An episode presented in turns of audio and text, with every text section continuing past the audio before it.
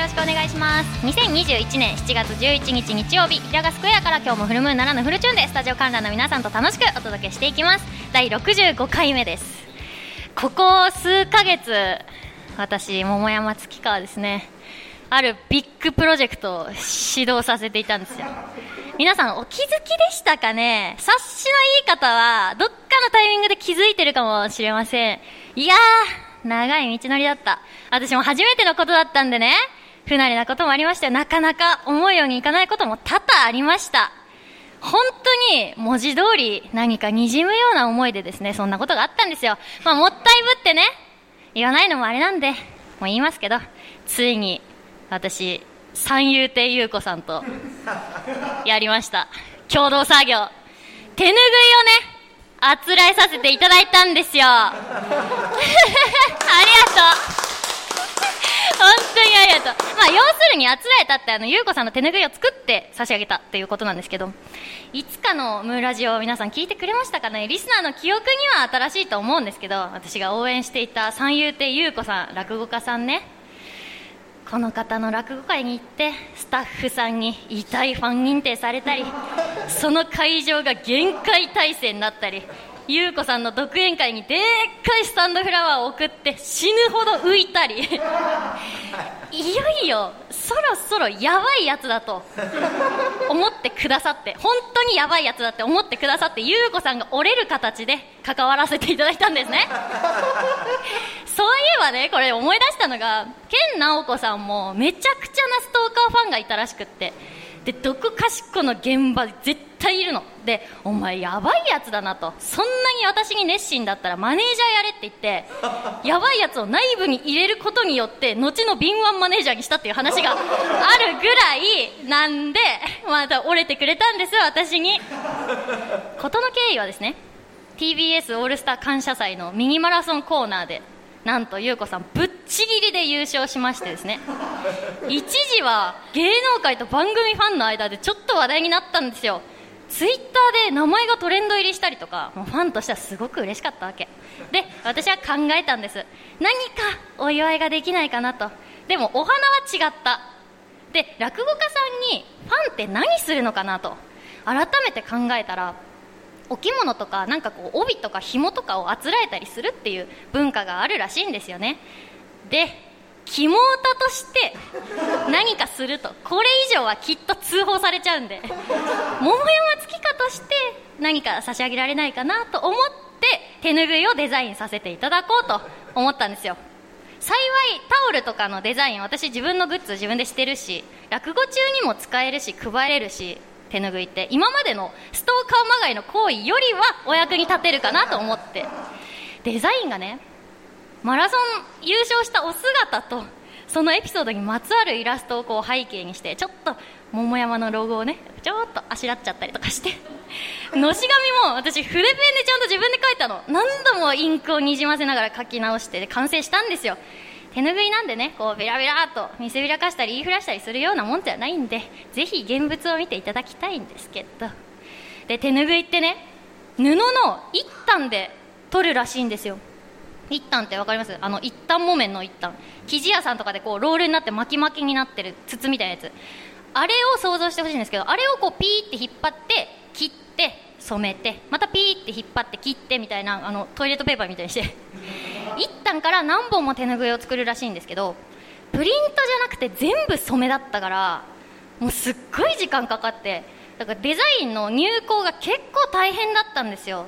手書きしたイラストをパソコンのイラストレーターに起こしてデザイン化して配置をこう決めて文字とか人物を細くしたり太くしたりっていろいろやるんですけど納品してみるとこれだと細かすぎるからインクがにじんじゃうとインクって言わないか。なんていうの？染め物がにじんじゃうとかこことここのデザインが近いからにじんじゃうとか。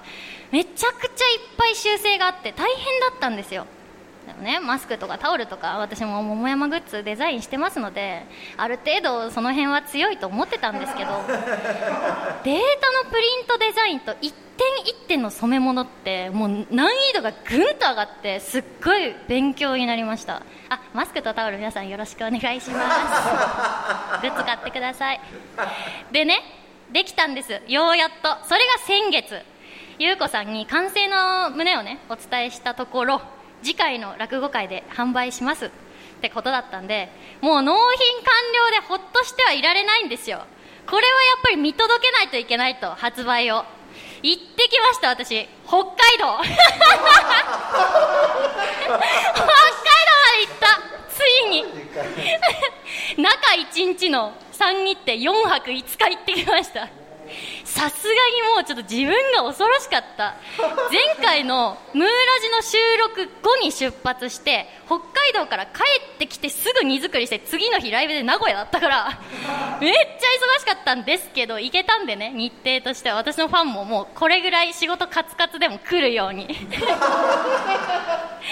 で前日までローソンで取ったチケットをこうね何度も何度も財布から取り出してあるよななくしてないよなってやってておっとこれでテーブルに置きっぱなしが一番危ないとちゃんとしまって何度も確認してで観光スポットとかも結構私はご飯とかもね調べたわけ。あここはやってないなご時世でとかここは屋外だからアルコールね消毒とかこまめにしたらちょっと買い物ぐらいはいけるかなみたいな感じで調べて札幌駅なんかもう本当大きい駅だからショッピングモールあるし小樽っていうところはもうおしゃれなスイーツとか小物がいっぱいだったんで自宅とかねスタジオにこう可愛いの置けたらいいなとかいろいろ考えていざ北海道着いたんですよ。今便利なんですよ。空港にレンタカーの送迎があって。結構前ってタクシーで駅からレンタのとこまで行ったイメージありませんか？あれしないのね。なんかこう送迎のバスみたいなの来てくれて。で私はマニュアルの免許持ってるんで。それを見せびらかしつつ車を借りてハスラーかわいい5日間の愛車ですよ。で ETC カードをね入れようとしたらないんですよカードが。あれおかしいなと思ってポケット探してない。で手持ちのカバンない。リュックにも入ってない。ポケットもう一回見てない。明らかに財布がないんですよ。パニックになって免許証はいつもキーケースに入れてたから大丈夫だったの。あったの。財布がない。北海道で。チケットあんなに大事に何度も何度も確認してお札のところじゃお札出した時ひらひらってなっちゃった。ら危ないからっつってこのカードのね裏の脇のポケットのところにこうクーポンとかさ優待券とか入ってるあそこ。あそこに入れてとかやってたのに財布ごと忘れたの。終わったと思って。チケットなかったら落語見れないし ETC ない現金ないガソリンも高速道路もダメじゃないですか。ああこれあ終わったなと思って。でパチンコ玉とかさコインを拾って回ってた時みたいにさこう地面をキョロキョロしながら5日間現金拾い続けたらいやいや無理だなこれと思って。よくよく考えたら携帯は持ってたんで PayPay は使えるんですよ電子マネーは。でも高速乗れないじゃん。ブーンペイペイとかできないじゃん。チケットは最悪買い直しだとしても、まあ、受付のさあの落語の受付のところで「木戸銭はこれで PayPay とかできないじゃん。うわこれ無一文だなと思って映像で。無一文なら一文作ればいいと思って私は考えたわけ。すいません。通りがかりの人に声かけて「 PayPay やってますか?」聞くわけ。え？はい。あの大変申し上げにくいんですが私観光客です。お財布を東京に忘れました。あそれは大変ですね。なのでお金をくれとは言いません。ペイペイで送金するのでその分の現金くださいって言って。お願いしてなんとか現金ゲット。もう断られたりとかもあって。2人成功して1万7000円ゲットしました。こんだけあればもう余裕ですよ。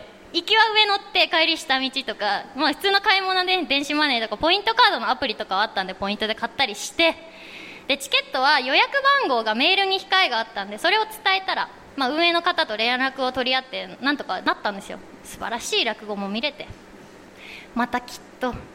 事務局の方には北海道まで来るやべえやつがまた事件を起こしたと思われたと思うんですけどまあなんとかなりましたただいま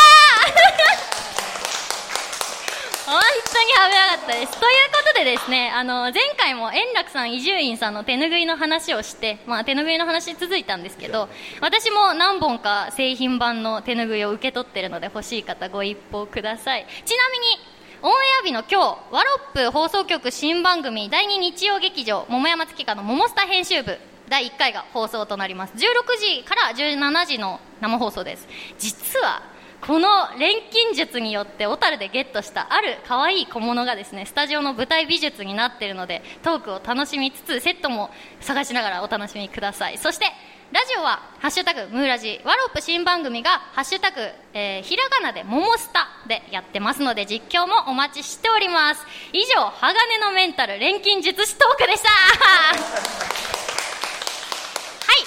さて、桃山月花のムーンジックラジオではあなたからのお便りを募集しております。市川うらら FM、桃山月花のムーンジックラジオのメールフォーム、またはローマ字で桃山月花と F.co.jp、月花の2は TSU でローマ字桃山月花と F.co.jp、ツイッターお持ちの方は、ハッシュタグカタカナでムーラジとつけて投稿してください。お待ちしております。この後は素敵なゲストさんの登場です。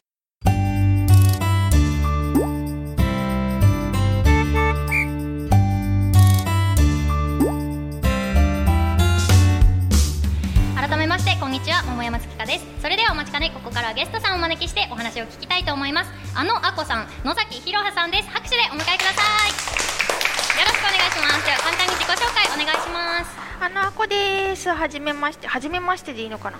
はじめまして大阪出身のあのあこと言います。えっ、ー、とピアノ弾き語りを普段はやってます。今日なん喋るねんなと思って。めちゃくちゃ不安なんですけど。任せてください、よろしくお願いします。お願いします。はいそして。はい。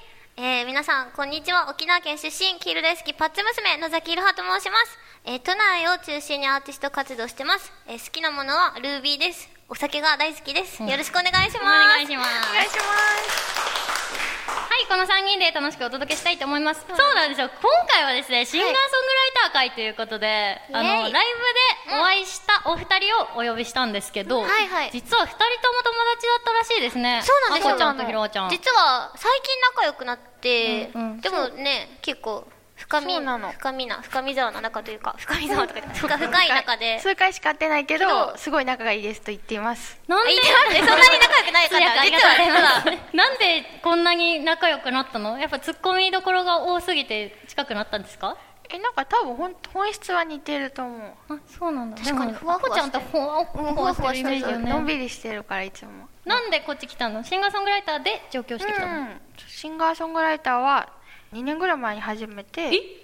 あそうなんだ。そうそうそう。それまではピアノだけでやってて、うん、歌ってなかった歌ってなかった。ピアノだけバンドで弾いたりとか、うん、なんかクラシックやったりとか、うん、ピアノの先生したりとか。えシンガーソングライターやってるとさもう歌いたくなっちゃわない？歌いたいねやめさせたらボーカル。ちゃうねちゃうね。声がさ、声が小さいから、聞こえへんねんなんか。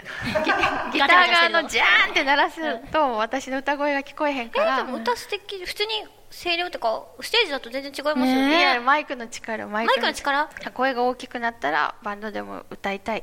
本当は。大きくなったら？声が大きくなったら。目標。でもなんかトークライブとかはやってるから。え？意外だね、うんうん、何話すんです？音楽について 結局ね音楽の話しかできないの。なんか素晴らしい。すごいここで転調しているとかいうくだらない話を。あ音楽塾みたいなトークをするんだ。楽しくて。自分でもお客さんは多分あんまり楽しくないと思うけど。自分が楽しい自分の曲へのこだわりとかを喋ってでも自己満。ずっと同じ話を聞かせ続けたら、うん。やっぱ知識がついてくるからみんな、みんなね落語の話とか最近 詳しくなりましたもんね。はいじゃあ ひろはちゃんは、はいはいはい、なんで音楽を始めたんですかっていう質問にします、そうですね。私もともと小さい時から歌を歌うのが好きで沖縄出身なんですけど、うんうん。うん普通に割とこういう幼稚園からこういう感じだったから、まあ、元気なヒロハッピーっていうかなんかみんなの、まあ、中心っていうと自分でもちょっとあれですけどなんかクラスの中でもよく歌うキャラだったんですよ、うんうんうん、よくデッキブラシ持って歌うみたいな、うん、あと曲作るのとか小学校から好きだったんでいつかずっとなんか歌の仕事はやりたいなと思ってましたね。本当にちっちゃい時から好きだったから、うんうんうん、もうずっと好きが続いていつか上京したいと思ってまあ18になる前ぐらいにノリと勢いと親のおかげでピョンって上京させてもらって。反対されてなかったんだ。ああそうですね。ずっと歌が好きだったから。あのさちょっと気になってたんだけど、はい。はい。なんかひろはちゃんの歌を聞くと、はいうんうん。あ民謡節っぽいってやっぱ思うんですよ。あ言われますみんながうんひろは節って言われます、なんていうの想像する、でも多いですよね。なんかみんな私があれが普通だと思って私なんか家の近目の前が民謡教室だったんですよ、うん。多分それで覚えてこういう歌い方だったのかなって思います。たどると記憶を記憶ちっちゃい時からずっとそれを聞いてたから聞いてて聞こえてくるってことよね。沖縄三振弾きながら聞こえるでも大体結構多いんですよそういうところが。まあそれでなのかな。でもみんな沖縄の人って歌い方結構似てますよね似てるっていうか独特ななんかうんうん。民謡節というか、節がそれこそ。そう自然とそうなったんですかね。でもみんなもひろは節って呼んでます。勝手にひろは節って言ってます、そう沖縄だけだとちょっと弱いから沖縄プラス個性を取り入れてひろは節ですってえドヤ顔で言ってます今。あれはもう今から備わらない気がするからすごいなって思いますね。あこちゃんはなんで歌いたいって急に思ったの？私は曲を作るのが好きで、うん。なんか誰かに歌ってほしかったんだけど、どうも思ったように歌ってくれない。なんかもっとこう、ここは繊細な感じなんだよみたいなところとか、うわーって上手な人って上手に歌っちゃうから違うみたいなのがあってこう歌ってほしいが募りに募って自分で歌おうと思ってボイトレ行ったりとかして、うわ偉いねちゃんとボイトレ練習して。今後はもうずっと歌っていく？歌っていきたいでもやっぱりピアノ弾きたいが一番かな。でもさピアノ弾ける人と歌詞書けるとまた全然スキル違うくない、私も多分ひろはちゃんもずっとちっちゃい時から自分が歌うんだって思ってたから自分で歌詞を書きたいって自然に思ってたけどピアノやってて誰かに歌ってもらうあー違うなじゃあ自分が歌うか楽しいが作詞の熱量になるっていうのはまた別な気がしてすごいなって思う、確か歌うために作っている書いているというよりかは、うんこういう音楽は作りたいこういうことを表現したいうん。のために作っていて歌うのがたまたま私みたいなイメージかな,、へー。なんかジブリみたい。なんか逆なんか深い。かな？順番が。深見沢ですか？深見沢。ね。覚えたね。深見沢の舞でした 深見沢の舞舞でしたわ。はい、ということで、深見沢トークありがとうございます。この後、第2のコーナーです。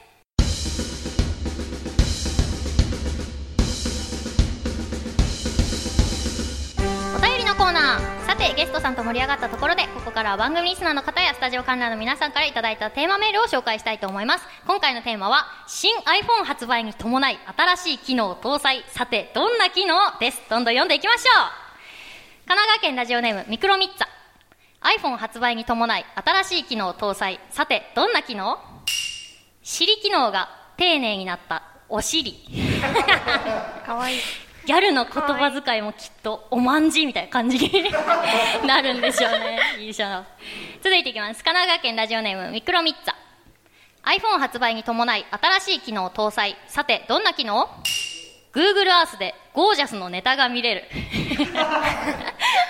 マップにマダガスカルって入れたらおマダガスカルマダガスカルマダマダガスカルそれここみたいな。動画が流れるっていう。いいですね。続いていきます静岡県ラジオネームビーチ坊主 iPhone 発売に伴い新しい機能搭載。さてどんな機能？攻撃力が3上がる。これ私確かにって思ったの。今もうなくてはならない装備品じゃん。もう剣盾服靴 iPhone みたいな。うんうんうん。で3上がるなるほど確かに。いいですね。続いて神奈川県ラジオネーム首位打者伊藤。iPhone 発売に伴い新しい機能搭載。さてどんな機能？桃山月花がムーラジの収録中に心が折れた時に通知が鳴る。ポキポ優しい。キっつって。あそれ面白い。いや私は折れないぞ。もうこんな通知は鳴らさないです。続いていきます。ラジオネームジョブズの尻。iPhone 発売に伴い新しい機能搭載。さてどんな機能？膝認証。ホームボタンって新しい新しい。もう iPhone も B フィットの土台ぐらいになってる 今どんどんでっかくなってますからねスマホが。やだやだ。ちっちゃい方が良かったな。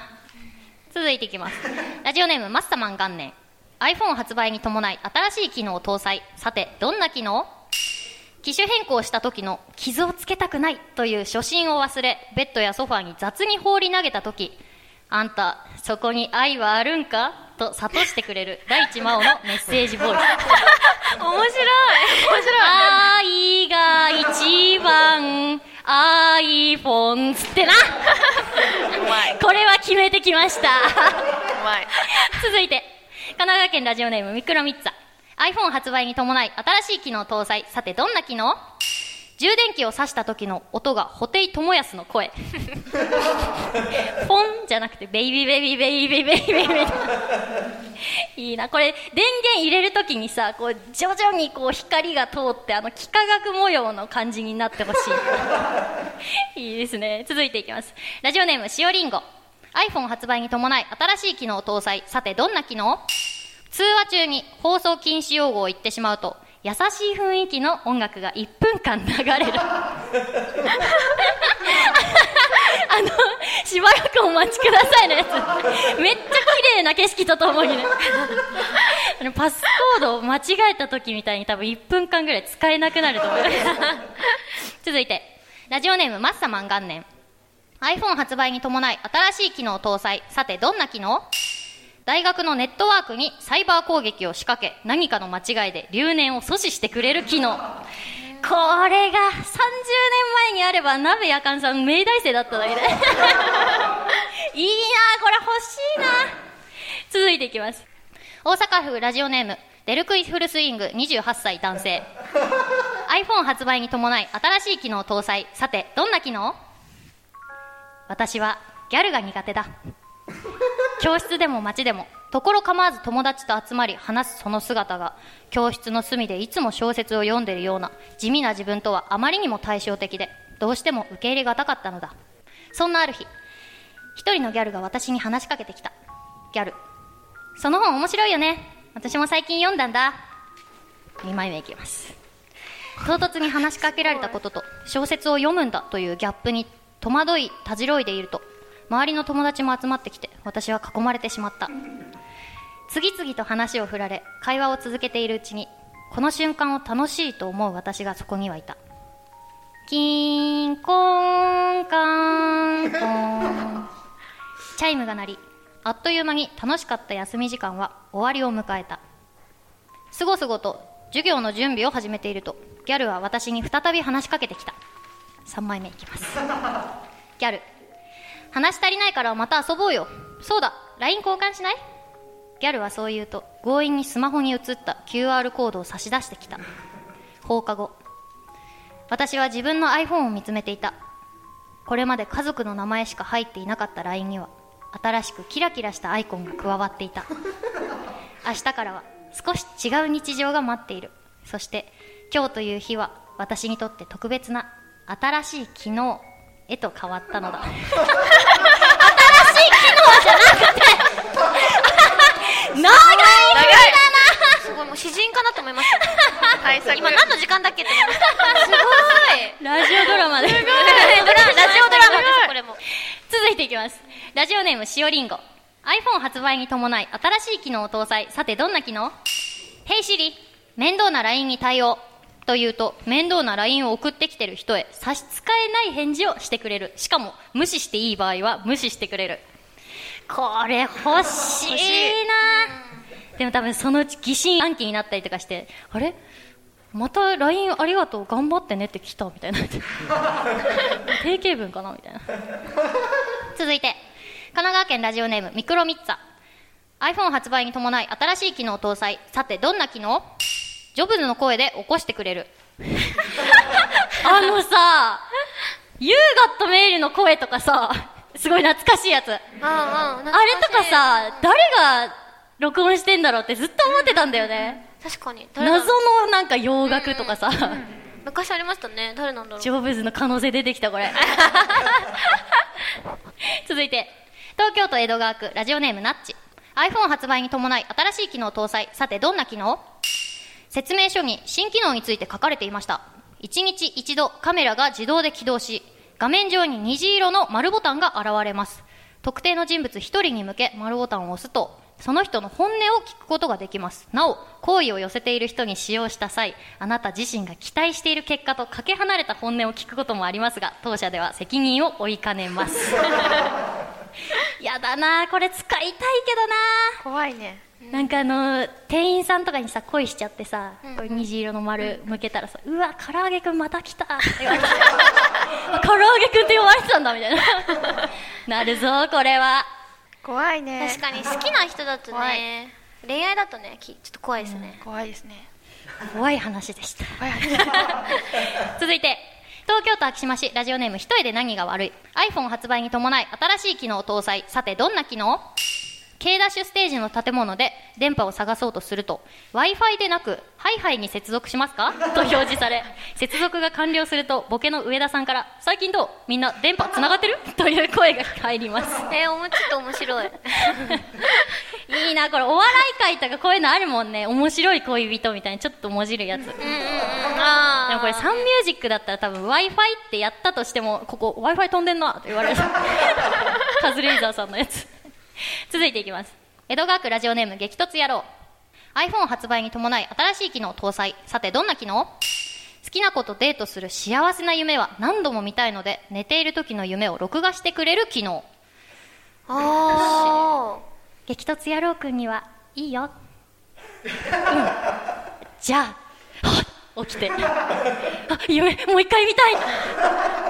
ねなっちゃうよな。あのもぐいやろ福蔵のさ夢枕みたいな夢から出てこないやつ。ー銅の人。ああそうそうそう。そうあれみたいになっちゃいそうこの機能。怖っ。続いて東京都昭島市。ラジオネーム一重で何が悪い。iPhone 発売に伴い新しい機能を搭載。さてどんな機能？公共の場で人目をはばからずイチャイチャしてるカップルに妨害電波を流せる。欲しいなこれ。あそれ欲しいです。めっちゃ乗っかっちゃった。いいじゃないのダメよダメダメダメダメダメみたいになるとこでしょ。あずっと面白い。いやちょっと欲しい。それ欲しい。欲しいそれ。この遠隔スタンガンみたいなやつね。ということでお便り以上です。ここでリクエスト曲があります。はい。野崎ひろはで思いを君に。えー、お聞きいただいたのは野崎ひろはで思いを君にでした。はい、そろそろエンディングのお時間となりました。今日のゲストは、あのあこさん、野崎ひろはさんでした。今日の感想と告知があれば聞いてもいいですか？はいえっ、と感想。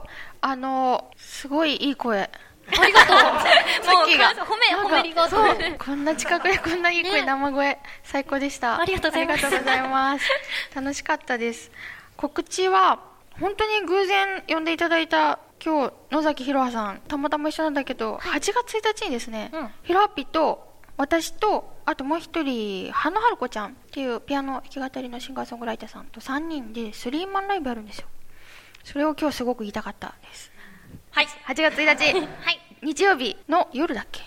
夜だったと思います。夜でした？詳しくはツイッターで。詳しくはツイッターで。スリマライブやります、銀座ミヤカフェさんでやらせていただきます、はい。よろしくお願いします。ありがとうございます。そして、はい、えー、本日は呼んでいただきありがとうございました。めちゃめちゃ楽しかったです。すごいヒロハッピーな一日になりました。それ言いたかったやつありがとうございます。えでもめちゃめちゃ楽しかったです。ありがとうございます。私告知の方なんですけど私9月5日にですねバースデーワンマンライブを銀座ミーヤーカフェさんでやらせていただきますまあ、詳しくはツイッターの方で名前で検索したら出てくると思うのでぜひチェックしていただいたら嬉しいですありがとうございましたはい、ありがとうございます。次回の桃山月花のムーンジックラジオの放送日は7月25日日曜日です。詳細は番組公式ツイッターホームページでお知らせしますのでチェックしてください。番組への感想やテーマメールは番組公式ホームページのメールフォーム、またはツイッターお持ちの方はシャープカタカナムーラジとつけて投稿してください。次回は話し家俳優作詞家と多彩なゲストさんが登場です。そして今週は 大喜利テーマでリスナーとともに桃山の頭の回転も速くなりました。来週は妄想力の総力戦ということで次回のメールテーマはこちら。新作落語ムーラジリスナーの皆さんにオチを考えてもらってどんな話にするか考えます。オチのつかない話を送っていただいて桃山たちでオチをつけても面白いかもしれません。みんなで小話を作ろうと思います。お待ちしております。最後に観覧の皆さんと一緒にお別れしたいと思います。私が桃山月花のと言ったらムーンジックラジオと返してください。お二人もお願いします、はい、いきますよ。桃山月花のムーンジックラジオ。お相手は桃山月花とあのあこ野崎ひろはでした。ありがとうございました